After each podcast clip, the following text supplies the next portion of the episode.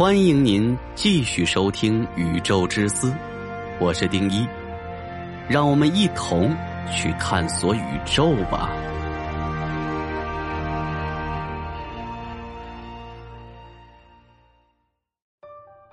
大家好，《宇宙之思》快更版已正式上线，每天更新三期，VIP 即可畅爽收听。关注主播，进入主播个人主页即可找到。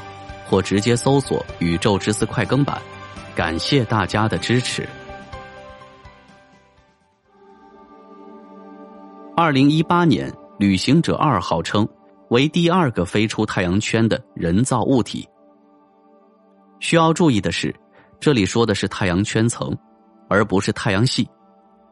我们知道，在柯伊伯带和奥尔特星云之间还有一个太阳圈层，这个圈层。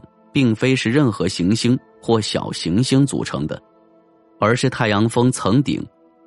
在这个位置上，太阳风会在这里出现停滞，穿过太阳风与星际物质相互挤压作用的层面，就来到了星际空间。但这两颗探测器还依然处在奥尔特云之内，属于太阳系的范围。现在，旅行者一号飞行速度为十七公里每秒。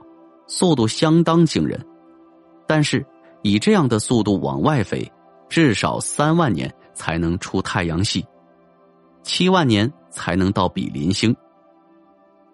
这个时间相对于人类的寿命来说，简直太长了，我们等不起。所以我们常说，人类飞不出太阳系，我们只能好好保护地球，因为在太阳系内只有这一颗行星宜居。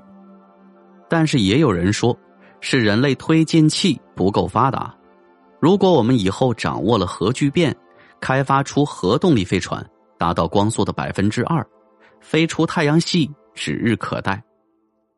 没错，等人类发展出核动力飞船以后，速度确实能够达到惊人的每小时两千万公里，甚至更高。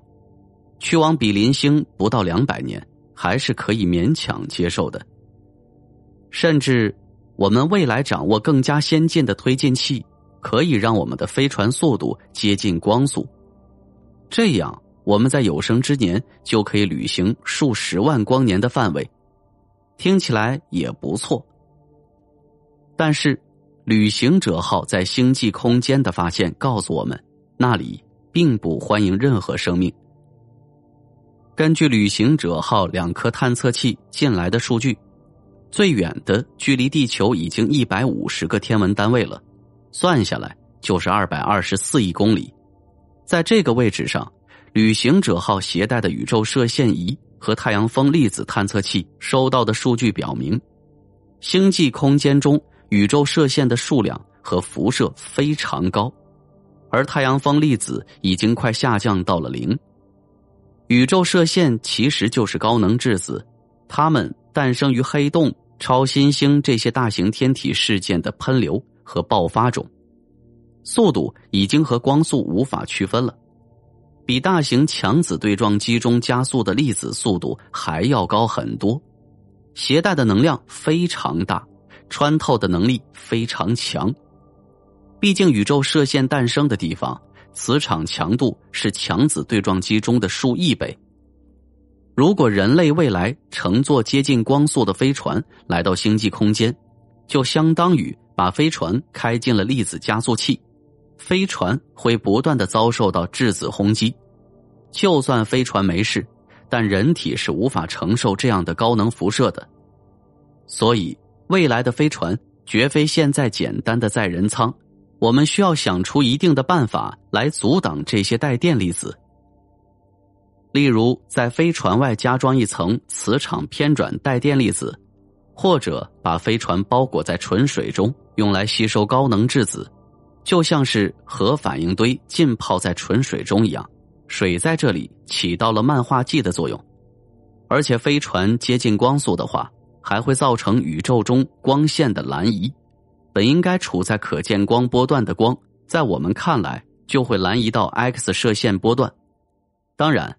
X 射线也是一种强的电离辐射，对飞船和人都有致命的伤害。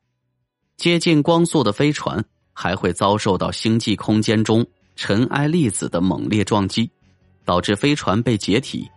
所以说，未来的飞船必须可以屏蔽带电粒子，还要能够承受得住撞击。从以上的分析来看，人类想要飞出太阳系，实现星际旅行，就必须接近光速。但接近光速在宇宙中飞相当危险。如果没有接近光速的飞船，人类是无法飞出太阳系。就算飞出，也最多只能到比邻星看看。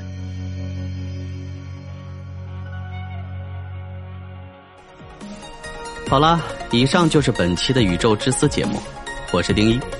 喜欢的话，点击订阅不迷路。《宇宙之思》。让您了解更多的宇宙知识。